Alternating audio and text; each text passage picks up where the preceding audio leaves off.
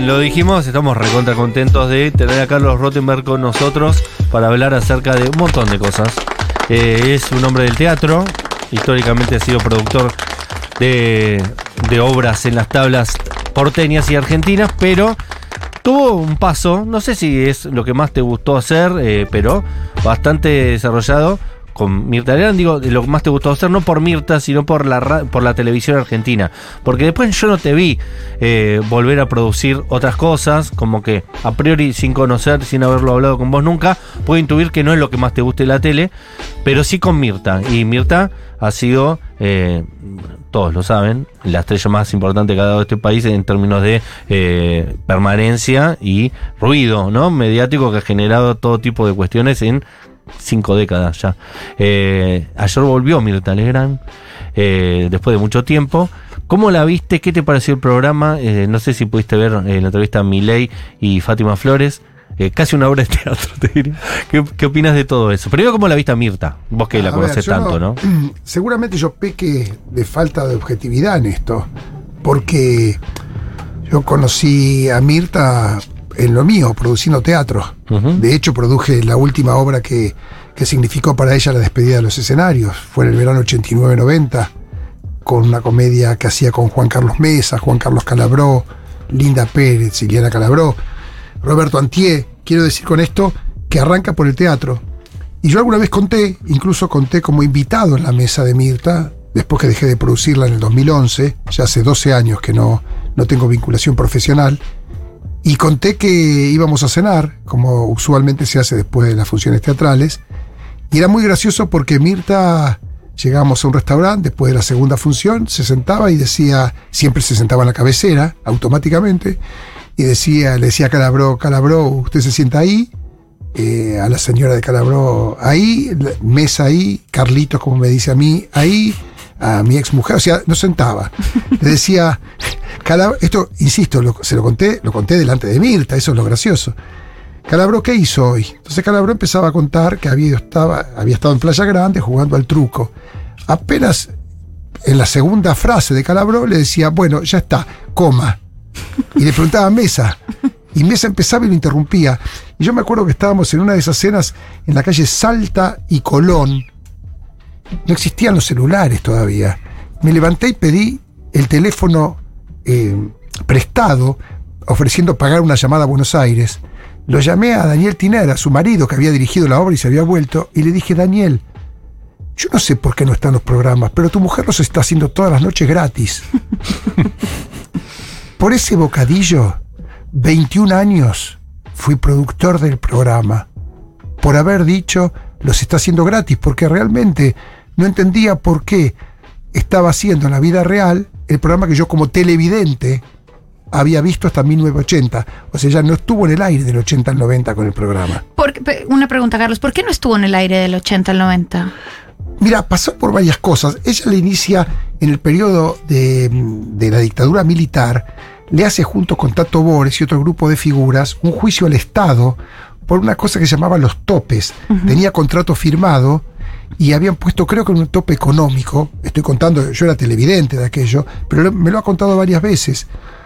Y después siempre tuvo algún ruido con la política. Siempre, ¿eh? En A cada- Alfonsín no le quedó muy bien. eh, Pero después se sentó con él en la mesa y, y lo aclararon.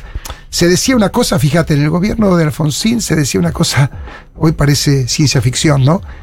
Decían, no se puede almorzar en televisión porque hay crisis. Claro. Y estoy hablando 83-89, ¿no?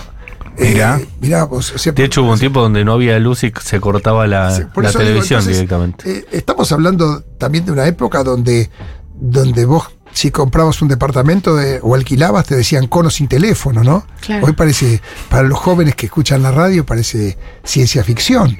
Cuando están tantas, tan- tantas personas con un celular en la mano eh, permanentemente conectado. Pero bueno, eh, esa anécdota del teatro derivó en que volvimos con la obra del Teatro Atlas de Mar del Plata, el Teatro Ateneo. De Es decir, le decía a Tiner Mirta está haciendo el programa gratis y, y él te dice, bueno, hacelo, producilo vos Producilo y vos. llévalo a la tele de porque- vuelta. Porque es un, un formato que está terminado. Esa fue, digamos, yo, insisto, yo soy teatrista, no soy de televisión.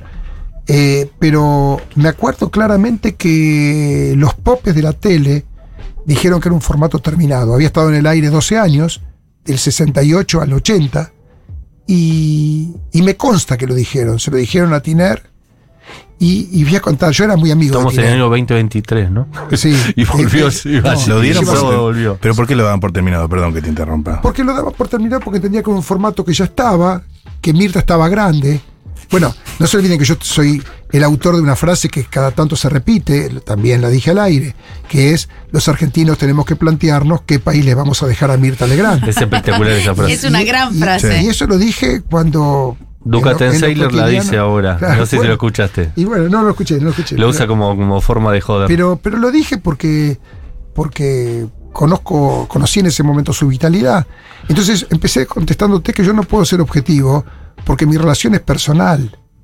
Mi, mi relación no pasa ya a esta altura eh, hace tanto por lo profesional. Esto- en la primera época, quiero aclarar, del programa, para mí fue un gran programa. En la primera época me refiero en la década de los 90. Fue un gran programa, un programa pluralista, un programa donde literalmente se sentaban todos y donde para sentarse solo en la mesa tenías que ser o un presidente constitucional o René Favaloro. Era un programa donde eh, podía estar como estuvo Eve de Bonafini o Mercedes Sosa o Estela de Carlotto y a su vez estaba Luis Patti y Mirta al aire le preguntaba, ¿usted torturó? O sea, esas cosas pasaban en el No, programa. ella siempre hizo esa pregunta, ¿no? Esa O sea- pregunta que mucha gente se pregunta en sus casas y que incluso los periodistas profesionales no formulan. Sí. Mirta las hace, ¿no?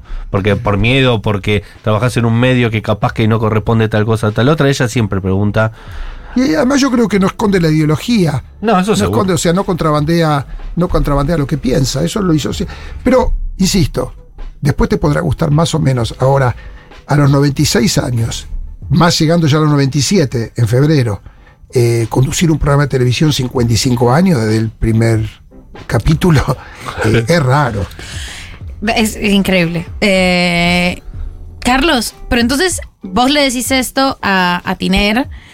¿Y cómo empieza ese nuevo, ese nuevo ciclo? ¿A dónde van eh, ese ciclo del, del, del 90? Porque claro, si la gente, ¿cómo, cómo convencen de que el formato no estaba agotado? No se convence nadie al principio. Ok. Llevó muchos meses, desde Claro, el verano. No la querían. hasta el 8 de octubre, lunes 8 de octubre del 90, pasaron casi 10 meses. Y se pudo hacer gracias a que un interventor de lo que era ATC, René Jolivet, a instancias de llamar a casa de gobierno, por eso Mirta muchas veces dijo, yo estoy al aire porque Carlos Menem autorizó. Dijo, vamos para adelante. Yo voy a contar una cosa que no es una infidencia porque fui muy amigo de Alejandro Romay. De hecho, yo siempre digo que el primero que me puso una llave teatral fue Alejandro Romay. Y tengo una relación con Lita, su mujer, y tengo una relación con sus cuatro hijos, fenomenal hoy. Con Alejandro nos reímos porque después terminamos en Canal 9. Ujú. Pero el primer día que lo llamo, me le dice a su hijo Diego, poneme el teléfono para, para poder desde la mesa responderme lo que pensaba. Y dijo, Carlitos, Mirta Legrand no vale que me levante y deje esta pata de pollo que estoy comiendo. Mira, Esto fue en el invierno del 90. Mira. ¿Dónde empezó Mirta Legrand después de ATC? El 3 de junio del 91, lunes, en la pantalla de Romay de Canal 9. que fue su etapa de oro, ¿no? Claro, de oro. O sea, esto lo cuento porque además, obviamente, comimos tantas veces después con Romay y Mirta y cada vez que nos sentábamos yo siempre le decía, no pidas pollo. Porque, porque incluso Mirta se enojó. pechuga, por lo Cuando menos. yo le dije, mirá que, que la frase... Yo Pero ¿cómo no se va a enojar? La frase es horrible. Bueno, pero, eh, pero es pero para ubicarte. eh, Claro. eh, Te puede decir Gustavo Yankelevich, que es otra persona que está dando vueltas en el medio, lo que se pensaba en el medio. O sea, la gente de las agencias de publicidad. Era un programa que sonaba de modé. Claro. Ajá. Porque lo que no se habían dado cuenta es que la que había cambiado y que su mejor receta gastronómica fue la ausencia de 10 años fue ella. Ella se ayornó cuando todos se quedaron las rositas rococó rosadas. Claro. ¿Y por qué le va tan bien cuando vuelve? ¿Cómo vuelve transformada? por esto de la receta, porque ella se dio cuenta que no daba, daba para la rosita rococó, pero tenía que mostrar una cara que es la que en definitiva hace que todos los medios hablen de ella, incluso nosotros acá. Más picante. Más picante y más... eh, no tengo nada más ¿no? para perder. Claro. Ah, está bien. Claro. Claro, Medio impune también, pero ¿no? Como, Sí, sí. sí. Sí. Es excelente. Por eso digo, ya el tiempo, yo soy teatrista, estamos hablando de Mirta Legrand acá. Bueno, pero fuiste productor histórico de Mirta. Hablando de teatrista, eh, me, me contaba fuera del aire, no, creo que lo dije al aire, que leí una nota tuya en Infobae hace relativamente poco, en la cual vos contás una anécdota que es muy radial, así que me gustaría que la puedas contar al aire también para que nuestra audiencia la pueda escuchar, que es cómo eh, te llega la primera oportunidad de- de- de tener un- una sala de teatro para poder dar- demostrar todo lo que sabés y, y- y también hay un teléfono de por medio que creo que era difícil conseguir en esas épocas. A ver, eh, lo voy a tratar de resumir porque Sí. es un poco largo, es una sola historia porque es la que viví. Eh, yo me di cuenta de muy chico que la palabra bordero, ¿cómo le explicamos a la audiencia que es un bordero? Uf. Bordero es la, pla- palabra? la planilla, es una palabra francesa, pero seguimos hablando de bordero, ustedes la han escuchado, ¿no? Sí, Yo claro. la conozco bien, sí. Bueno, el bordero en Si miras programas de espectáculos se nombra cada tanto. Ca- claro, Yo no sé qué es En bordero. intruso se nombra. Es la, es la planilla que te indica que hoy es lunes, que estamos eh, en vivo a las 9 del día 9 de octubre, que el tiempo está cálido, eh, porque todo influye, eh, si está taponado el centro de Buenos Aires o no. O sea, es como el parte para llegar a cuánta gente fue a ver esta función, eh, qué precios de entrada pagaron, o sea, como el informe. Como Bien. para saber si dentro de seis semanas la obra bajó o no, o no, mira, acá dice el bordero que hubo un temporal, se inundó la ciudad media hora antes y Claro. entonces. O sea, es Bien, un poco el, el- perfecto. el éxito, el digamos. éxito, el fracaso, todo. Depende todo de, de eso, digamos. Y yo ¿no? leo la palabra bordero, que en francés se escribe borderiaux. Recién estaba en segundo grado. Yo desde los cuatro años estaba queriendo saber por qué los chicos iban al, al- a las salas de cine, no iba al teatro. Y le digo a mi mamá y mi papá, fíjense, bordero, borderiaux, y Rottenberg tiene la misma cantidad de letras.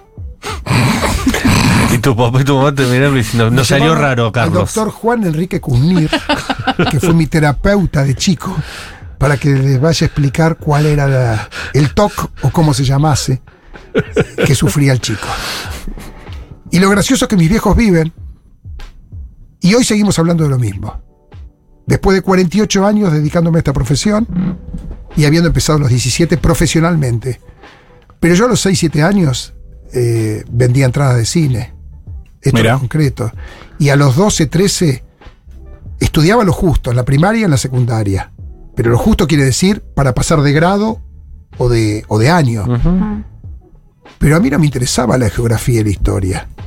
Como hoy, cuando viajo por el mundo, no voy a los museos. Para mí los museos son las salas de espectáculos. Yo voy a mis museos. O sea, cuando a mí me dicen, y estamos en Nueva York y vamos al MoMA, yo digo, bárbaro, una vez pasé para conocerlo. Pero no quiero ser hipócrita. Para mí, sentarme, recorrer los teatros son mis museos. Claro. Y me parece que está bueno que cada uno tenga los museos que elige tener. Claro. En ese sentido, mis museos desde muy chico, sin provenir de una familia del espectáculo, fue interesarme esto. Fue interesarme saber, como hoy, ¿eh? y por eso hablo con pasión del tema, por qué elegimos ver una cosa y no otra. Eso me pasaba cuando daba cine infantil en cumpleaños, donde me acercaba con un proyector portátil que alquilaba en la calle Lavalle de Ayacucho, donde estaba la distribuidora de cine, y le preguntaba a las mamás, a los papás, su, ¿qué, qué, qué tipo de película quiere para el cumpleaños del nene? Algunos te decían el festival de Tommy Jerry, otros te decían tiene que ser Disney, y otros te decían no, una película con contenido. Y yo siempre me acuerdo que recomendaba Cream Blanca y El Globo Rojo, que eran las que tantas veces pasaba. Y, y empecé con eso, o sea que yo toda mi vida lo que hice fue lo mismo estudié lo justo, terminé la secundaria y cuando terminé la secundaria mis viejos me dijeron, ¿y a qué facultad? Y negocié. Déjenme ver si puedo trabajar profesionalmente, iba a cumplir 17, y si no puedo les prometo que un año después arranco atrasado una facultad. Pero estaba muy seguro. Uf, qué countdown. Un año solo. Un año solo, pero no, no, No había margen de el error. primero de julio de ese año eh, ya era inquilino de una sala de cine. Pero escúchame, estamos hablando de, eh, con Carlos Rottenberg, por si alguien no supiera, es una dimensión del teatro que a veces es eh, conflictiva, difícil, ¿no? Que la gente lo quiera ver, ¿no? Porque hay muchas obras de teatro eh, que por ahí son buenísimas, pero les cuesta. Y, estamos hablando un poco a veces del, ingrediente secreto o de, de algo que hace que funcione todo lo demás. Eh, y en todos estos años, ¿qué aprendiste sobre eso? Los borderos futuros. O ¿no? sea, ¿qué quiere no ver? leer los borderos Esta del pregunta está pasado. haciendo, ¿qué quiere ver la gente? Lo O que quiere ver ¿Cómo la gente, saberlo? lo que, no, saberlo no. Saberlo no, porque si no, es más, si uno pudiese aprender de los errores, no volvería a cometer otros fracasos. Y yo lo sigo cometiendo, ¿eh? Lo que pasa es que hay una ecuación que, que me dediqué a estudiarla. De hecho, acabo de llegar de, de- de España, donde me fui porque vi que había un movimiento muy importante con el teatro musical. Y fui una semana nada más que estudiar eso. Me interesa estudiarlo y, y vivirlo, ¿no? O sea, ir y meter la nariz en todos lados para volver. Y como hice, escribí una columna en el avión volviendo. O sea, bajó el avión en Ezeiza y disparé una columna que, que publiqué en varios medios eh, sobre lo que había vivido con el teatro musical. Me interesa estudiar la profesión que ejerzo. ¿Y cómo es la, la ecuación? La cuestión es que el 70% de las cosas que presentamos en todos los medios, no solamente el teatro, el cine, la radio, la tele, las revistas, los libros, fracasan. El tema es subirnos al 30. Y el 30 es que el, y que el 30 nos permita bancar los fracasos. Ok. O sea, el 30% de lo que haces te va bien, ponele. El 30, pero no a mí. Artistas unidos en Hollywood, a la. Warner. O sea, de cada 10 películas que producen, 3 son los tanques que sostienen los 7 que fracasan. O sea, Esa proporción es lo que pasa que Lo que pasa es que el fracaso lo escondemos bajo la alfombra. Ni a ustedes les interesa difundirlo, porque como no le interesa a nadie ir a verlo, nosotros tampoco vamos a estar eh, vociferando que hay fracasos. Duran poco, Claro. pocos testigos. Mejor olvidarlos. Pero además, si hay pocos en la sala, cuando salen en las casas dice que poquitos eran y se lo dicen a poquitos. Claro. En cambio, un éxito se multiplica, imagínense. O sea, eh, son cosas que, que, que- que, digamos, que a mí me permitió justamente haber embocado grandes éxitos, haber presentado más de mil títulos en los 48 años. Pero Carlos, eh, con esta ecuación que vos, que vos haces referencia, todavía es misterioso por qué algo la pega. O se puede, se puede predecir, uno Mm. se puede O- acercar. identificar Sí, a ver, ingredientes. por supuesto, siempre hay dos o tres figuras populares muy masivas que te garantizan algo. Eso es fundamental. Eso desde ya. Pero imagínate que una industria no puede trabajar con dos o tres figuras. Claro. O sea, si la actividad teatral eh, que tiene. O sea, si vos quisieses solo en la ciudad de Buenos Aires ver todo lo que se da, tendrías que ir a ver tres títulos por noche los 365 días del año, porque por año hay más de mil títulos, solamente en la ciudad de Buenos Aires.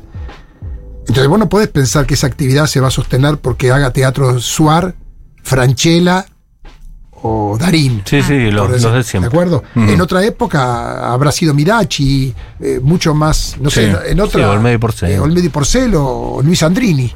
No, la actividad se nutre porque los circuitos, tanto el privado, que aquí se llama comercial muchas veces, lo que llamamos el independiente y el público, tiene una muy buena sinergia y tiene muy buen talento. Para mí el secreto pasa porque la madera del talento argentino es muy buena. Y si no, por algo es tan reconocida afuera. Si no hubiese buen talento, todo lo demás se cae. O sea, el público sigue consumiendo Claro. talento. Hay muchos y muy buenos. Hay muchos y muy buenos, demasiado bueno en la proporción de lo que es Argentina. en Claro, otras- en no le llega a ir bien a todos. No, pensá que hay 16.000 actores, eh, eh, digamos, tabulados y no trabajan más de 600 por año. O sea, es mucha más la gente que todos ustedes también conocen que quiere hacer algo en la profesión y no llega. Es espectacular. Lo que está contando es Carlos Rottenberg. Y a partir de lo que estás contando, y siendo productor después de tanto tiempo, ¿cuál es el misterio, cuál es el secreto de por qué Brujas es la obra más taquillera en términos históricos y que más se mantuvo en el tiempo, ¿no? Siendo que vos sos el productor también de eso. El próximo 3 de enero del 2024 cae miércoles. Ajá. Y esa noche vamos a celebrar los 33 años exactos del 3 de enero del 91 cuando Brujas arrancó. Es una locura. 33 años de una obra de teatro. Con el mismo elenco. O sea, solamente falta una persona que fue Susana Campos que falleció. Claro, Y su papel lo hace María Leal. nada menos. ¿Y las otras quiénes son? Moria Kazán, Nora Carpena, Telma Viral y Graciela Dufo. O sea que estén las brujas originales. Obviamente, la obra tiene alguna adaptación, pero no creas que tanta. O ¿Y sea, todavía seguimos es? hablando de los maridos de ellas. Los maridos de ellas, más o menos, si alguien se sienta a pensarlo, dice, pero el marido debe tener 120 años, porque si, o sea, eh, los hijos eh, son compañía de escuela, ¿de qué escuela? O sea, y esta es la chanza eso. que nos hacemos siempre cuando vamos a, a comer, por ejemplo, ¿no? Y nos reímos, pensemos, eh, hacemos siempre un raconto con ellas sobre la vida personal, dónde estaban paradas hace 33 años cada una, no eran abuelas, muchas no se habían, eh, no, no tenían yernos o nueras, o sea, ¿Y qué es la obra? La química entre ellas, el texto, la mezcla de todo el público. ¿Qué es lo que hace que Brujas sea inoxidable? Nosotros debutamos el 3 de enero con el teatro lleno, Eh, de ese, del 94. del 91. Del 91, perdón, perdón. Exactamente lo mismo que nos pasó con Tok Tok el viernes 7 de enero del 2011. Y estamos cumpliendo 14 años, ahora la nueva temporada. Son magias para mí, ¿eh? Que con la misma receta, con los mismos ingredientes. Porque vos podés decir, eh, para Brujas hay un elenco. Sí, pero como dice mi amigo Mauricio Dayú, no era un elenco de estrellas el de Tok Tok. No hubo una entrada el primer día. A mí, yo dije Magic. antes, es lo que más me atrae, porque con esta misma receta, haciendo la misma ensalada, con los mismos ingredientes y con los mismos condimentos, no sale mal. Claro. Claro. Lo que pasa es que vos de qué me vas a preguntar, de nuevo, de brujas, y yo te voy a hablar de Tok Tok, pero en realidad, por deferencia, no te voy a contar que simultáneamente en otras salas estamos viendo cómo cambiamos a las seis semanas de comedia, o de obra de texto, o de musical, porque patinó. Mm. Qué difícil que arranque una y una obra. que te haya patinado que vos lamentaste profundamente. Sé que a todo le pones corazón, pero una que vos decías, esta tendría que haber funcionado porque era una, maravilla. Hay una. Tenemos que terminar a las 8, no por ustedes Sí. lo digo, digo porque no, si- no me quiero extender. Es un hombre de medios, ¿eh? Sí, cómo maneja los tiempos, ¿te En dos cuenta? minutos no te puedo contar un cuento de cuatro. Pero sí decirte que en, el- en los 90 yo me jugué por una obra italiana Igual te puedes tomar cuatro, de ¿eh? Hugo Betti que se llama Corrupción en el Palacio de Justicia. Y lo llamé a mi amigo Patricio Contreras y le dije, tengo el éxito de la temporada. Todos los medios hablan de, de la corrupción que hay en Argentina. Claro. Años 90. 90, bien. Y tenemos que no fallar. Me acuerdo que reuní a- al administrador nuestro, al gerente nuestro, y le dije, te digo las que necesitamos. El teatro más cerca de tribunales. Me dice, ¿para qué? Le digo, porque no vamos a dar el título y cuando salgan jueces, abogados, fiscales, secretarias, todas tenemos que, en la puerta casi, tener la obra. Que no tengan ni que viajar. Cierra todo el movimiento de tribunales 6 de la tarde. Nosotros tenemos que hacer la función 7 y media para darles tiempo de tomar café. Para hacerla corta, fuimos al Teatro Lorange, hoy Apolo, Está bien pensado hasta ahí. en, en Uruguay y Corrientes. O sea, nosotros desde la esquina de Uruguay veíamos el Palacio de Tribunales. y la obra se llamaba entonces Corrupción en el Palacio de Justicia. Claro, está todo dado sí, por un gran todo éxito. dado. Un elenco muy bueno. Dirigió Omar Grasso, un gran director con el que hicimos muchas obras, exitosas algunas. Y Patricio Contreras dijo, vamos, vamos, vamos. Me acuerdo estaba Jorgito Rivera López, bueno, todo un elenco grande, eran como 12, 13 personas. Y pegamos unos afiches que todavía guardo algunos. Mirá dónde me los metí. Que fondo negro, letra blanca, eh, tipo semicírculo, decía corrupción en el Palacio de Justicia. Y encargué empapelar Buenos Aires con ese afiche incógnito. Y yo iba con el auto y cuando los veía pensaba en la cantidad de gente que dice, ¿qué se está por destapar? Porque el afiche solo decía corrupción en el Palacio de Claro. Justicia. Y yo me imaginaba un mes después. Era Neustadt. un mes después pusimos el afiche con todos los actores, con el autor, con todo, y debutamos. Ni la familia de Patricio Contreras fue. Que eran chilenos, por eso. Sí, no, no, no. Pero- costaba. Es más, cada vez que me encuentro con, con, con Pato Contreras me dice, no des más el ejemplo mío. y, y yo lo vuelvo a dar, y ojalá se lo cuenten. Pero, pero ahí tenés una de esas cosas que decís, esta es el momento justo Pa- Era ex- perdón, crítica, me acuerdo aquel- en aquel momento, Diario Clarín, cuando los diarios en papel se veía mucho, le pone excelente. O sea, excelente. Claro, estaba Estaba todo todo dado. dado. Bueno, Y era Tol- Tomás Eloy Martínez el crítico, ¿viste? Era todo perfecto. Y no. Nadie fue. Eloy Bueno, de estas, de estas hay una- Esta la cuento porque fue la más abrupta. Capaz porque los tiempos históricos estaban determinando que la corrupción en el Palacio de Justicia se iba a dar precisamente a partir de ese momento y era la Corte ¿Sabe- Suprema menemista real. ¿Sabe lo, que yo Claro. dije, ¿sabe lo que yo dije en un momento? O nos mienten y no hay corrupción, Claro. o hay tanta que encima no van a pagar la entrada para ver lo mismo. Claro, Claro. para eso ves la, la- a Claro. Nazareno, eh, que era Claro, presidente de la Corte Claro, Suprema, que era lo tengo mejor amigo. Menem. Lo tengo gratis acá. Eh, gracias. Por, es como Gran Hermano que a veces dicen, ¿por qué tiene tanto éxito? Y bueno, yo qué sé. Eh, el Carlos Rottenberg, productor teatral, eh, productor histórico de Mirta Legrand, lo tuvimos en un día. De casualidad no salió, ¿eh? porque vos elegiste el día. Nosotros te dimos la posibilidad de venir un jueves, viniste un lunes. Justo el sábado Mirta estaba volviendo con sus clásicos almuerzos, que ya no son ni almuerzos, eh, son cenas. ¿Te gusta que Mirta esté de la noche? Sí, sí. eh. Adelante. Adelante con los faroles. Proceda, diría Malatón. Pero sí, así, señor. Tenés que producir una cosa para Malatón, ¿no? Ojo, eh. Pablo Artigo que estuvo